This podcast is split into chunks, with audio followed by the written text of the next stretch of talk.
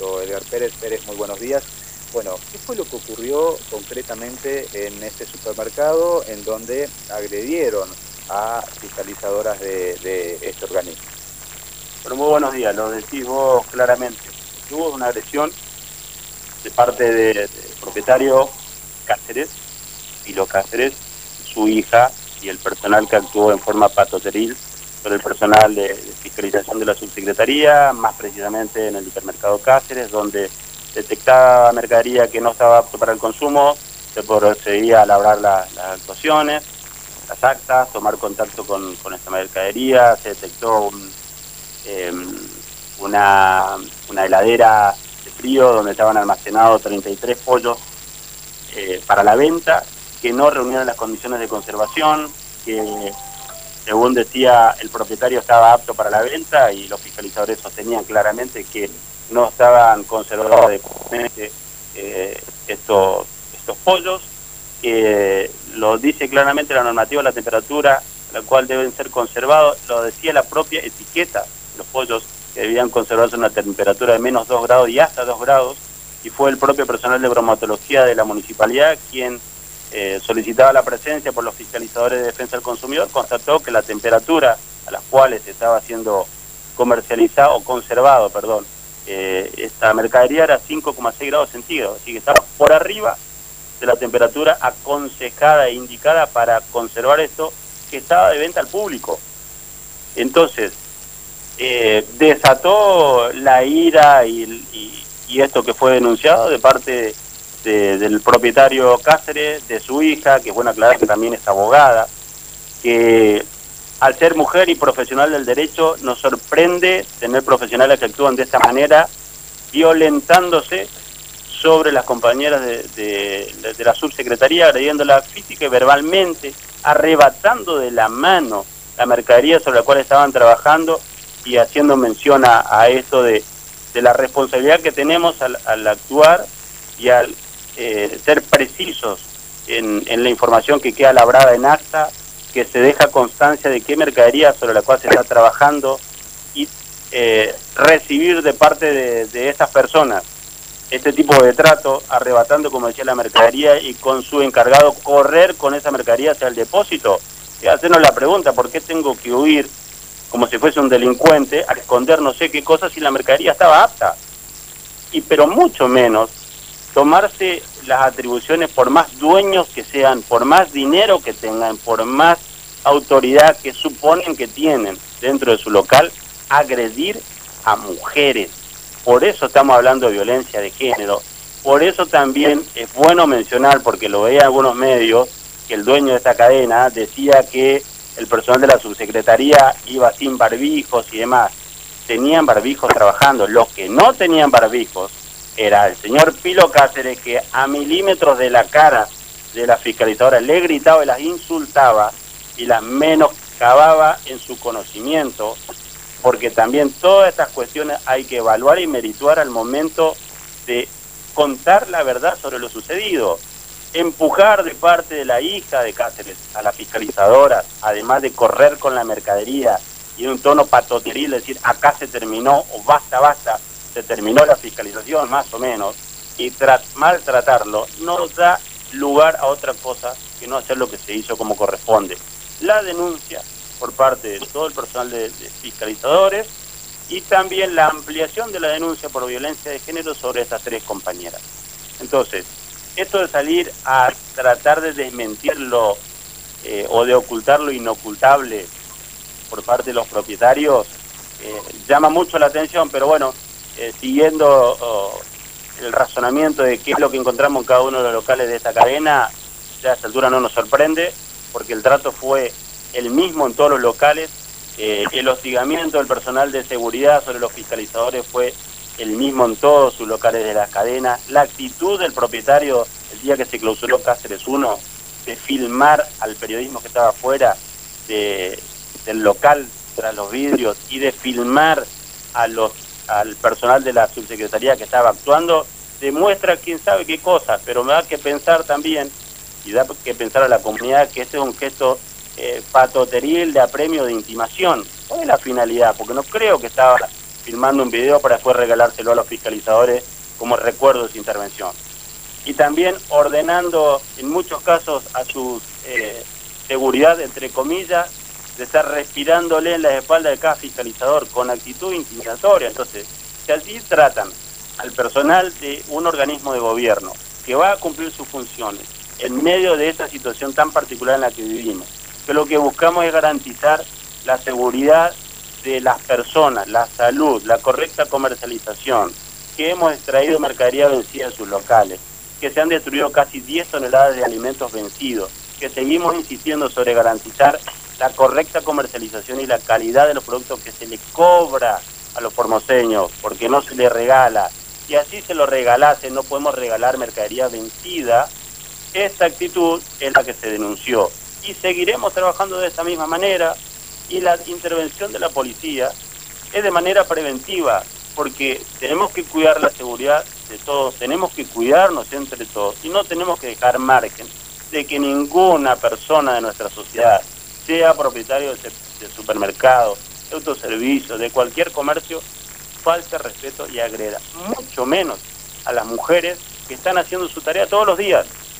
Y quizás pudiendo cumplir hoy el receso administrativo o la consigna de quedarse en tu casa, están en la calle cumpliendo su función y también poniendo en valor el empeño en el trabajo y el compromiso después de la decisión de nuestro gobernador de hablarle al pueblo formoseño y decirle que va a empeñar todos sus esfuerzos y las máximas garantías, no solamente para que en Formosa no exista un afectado por el coronavirus, sino también garantizar el acceso a los alimentos en forma segura y como está escrito. No estamos inventando nada, esto ya está escrito y tenemos la obligación de hacerlo cumplir.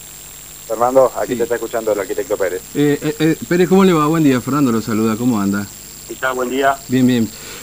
bueno, la verdad que lo escuchaba recién y sinceramente este, es tremendo lo que cuenta. Es decir, ¿es el único lugar donde les tocó pasar una situación así a, los inspectores, digamos, de, de, todos los locales? Porque no sé cuántos locales ya van, pero son unos cuantos, ¿no? Sí, la verdad que sí, la situación de este tipo el primer lugar donde, donde nos sucede. Ya veníamos, como comentaba, mm. de todo este hostigamiento y menoscabo de la función eh, en cada uno de los locales de esta cadena. Eh, y bueno, en, ese día ya se llegó al extremo eh, de amenazar de, de que acá nos van a entrar si no vienen con una orden judicial qué son ustedes, fue en un momento lo que dijo el titular, como cosificando a las personas que estaban trabajando ahí, porque no preguntó de dónde vienen, porque están perfectamente identificados cada uno de los fiscalizadores, sino qué son. Mm. Estos términos, más otros tantos irreproducibles, que cada gesto y cada dicho fue plasmado en un instrumento público que es un acta que hicieron los fiscalizadores. Entonces el propietario, cualquiera que salga a defenderlo puede decir lo que quiera por cualquier medio. Ahora, fue dejado en acta y fue filmada la actitud de parte de los fiscalizadores que están autorizados por ley a fotografiar y filmar cada una de las intervenciones, porque precisamente lo que se está haciendo del gobierno a través de defensa del consumidor es dejar prueba en mm. las páginas, en las redes que son los medios hoy más consultados por nuestra sociedad, de qué actuación se está haciendo, dónde se está haciendo. Y todo quedó registrado. Entonces podemos escribir ríos de tinta desmintiendo esto, horas de micrófono y horas de televisión tratando de desprestigiar el trabajo del gobierno y de esta subsecretaría y del personal de la subsecretaría. Mm. Lo que no se puede es ocultar el sol con un dedo. Y para eso está la intervención de la justicia. Confiamos en la justicia porque este tipo de abusos y atropellos de esta persona ni de nadie puede ser permitido, mucho menos sobre mujeres que están cumpliendo una función pública hoy en los comercios de la ciudad de Formosa. Sí, comparto absolutamente, porque además creo que el reclamo en la sociedad en general eh, justamente tenía que ver con esto, ¿no? Es decir, que el rol del gobierno a través del organismo correspondiente, como en este caso la defensa del consumidor, fuese más fuerte, fuese más eh, no quiero no quiero decir invasión, invadir ni nada un local, sino controlar lo que se está vendiendo, al precio que se está vendiendo y cómo se está vendiendo. Porque usted da un dato, nosotros lo comentábamos recién, de que este operativo evidentemente lo que no se cumplió es la conservación del producto, independientemente de la fecha de vencimiento, digamos, ¿no? De, de, qué causó esta situación, digamos. Me parece que eh, como reclamo en la sociedad, eh, este rol era que esperaban por parte de la subsecretaría, me da la sensación. A ver, si estaban haciendo tan bien las cosas, ¿por qué tuvimos esa, esa tonelada de, de alimentos vencidos? Que se sacaron de las góndolas y se sacaron de los depósitos de ese de estos supermercados de esta cadena y de tantos otros. es más, hoy tenemos para destruir otras tantas toneladas de mercadería que seguimos sacando. Y, de, y no depende de la escala del comercio. Hay diferentes escalas. Podemos estar discutiendo sobre el valor en precios que tenga un producto, si está alcanzado o no por un precio máximo de referencia. Lo que no tiene precio es la salud de los formoseños. Entonces, independientemente del producto de que se trate, si no está apto para el consumo o para ser utilizado, porque el consumo es, no es que consumo de voy a consumir, lo voy a ingerir. El consumo habla en términos generales del uso para el cual fue fabricado y puesto a la venta y a disposición por estos comercios al consumidor. Mm. Entonces, si no se respetan esas condiciones, y lamentablemente la ley es muy clara y lamentable digo para los comerciantes, pero enhorabuena para la sociedad y para la toma de conciencia sobre qué tenemos que hacer. Y a partir de todo este procedimiento más intenso que estamos haciendo, la participación y el compromiso de los promociones está de manifiesto día a día. La cantidad de denuncias a nuestro 0800, la línea gratuita, ha hecho y ha identificado claramente lugares donde los compañeros fiscalizadores han asistido y han encontrado las irregularidades denunciadas. Mm. Entonces también se procedió con la misma rigurosidad de la ley y se clausuraron comercios más pequeños aún que esta cadena de supermercados de la que estamos hablando. Pero el objetivo es también no solamente salir a clausurar a mansalva, sino clausurar preventivamente, labrar las actuaciones, iniciar los sumarios para las sanciones que no están apartados del procedimiento.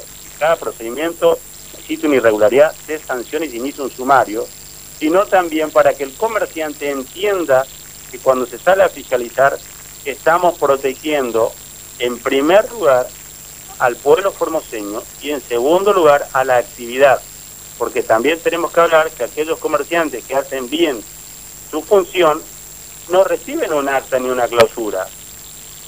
Si no se controlan quizás otras cosas que no ponen en riesgo hoy la salud del formoseño, pero que sí hacen a regularizar su relación de consumo para con la comunidad. Mm. Entonces, este, esta tarea que ha comenzado no termina con la cuarentena y va a seguir, y no solamente la capital, sino todo el interior provincial, donde también los compañeros intendentes están haciendo la tarea de relevamiento de los productos en sus localidades respecto a lo que ha eh, instruido el señor presidente de controlar entre todos el cumplimiento de los precios máximos de referencia. Eh, le, pregunto por el otro caso, ¿no? Porque hubo otro caso también que involucró al propietario del Cóndor eh, y al chofer, digamos, que intentaron descartar mercadería acá muy cerca en el barrio 20 de julio. Nosotros estamos acá en, en TVO, así que estamos acá en la zona, digamos, ¿no?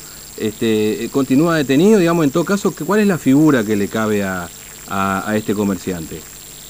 Mira, no tengo claro cuál es, cuál fue la, figura legal que, se le aplicó para la presión, pero de hecho lo que hizo es, dice llanamente, eh, violentar la normativa. No puedes tirar residuos, en este caso mercadería mucho más vencida, desaprensivamente a cielo mm. abierto en cualquier lugar. Existe una, una autoridad local, como es la Municipalidad de la Ciudad de Formosa, quien debe indicar claramente, de ser así, el destino eh, de esta mercadería, cuál es el lugar y la forma para hacerlo yo no puedo arbitrariamente decir de qué manera me voy a deshacer de esa mercadería vencida. Y lo estaba arrojando eh, al aire libre, en un lugar no indicado para eso, con todos los riesgos que eso implica, además de la posibilidad de que las personas puedan tener acceso al lugar. Entonces, esta actitud es la que generó la intervención de la policía y, la instrucción de, del sumario y la detención de las personas. Sí, porque mira, acá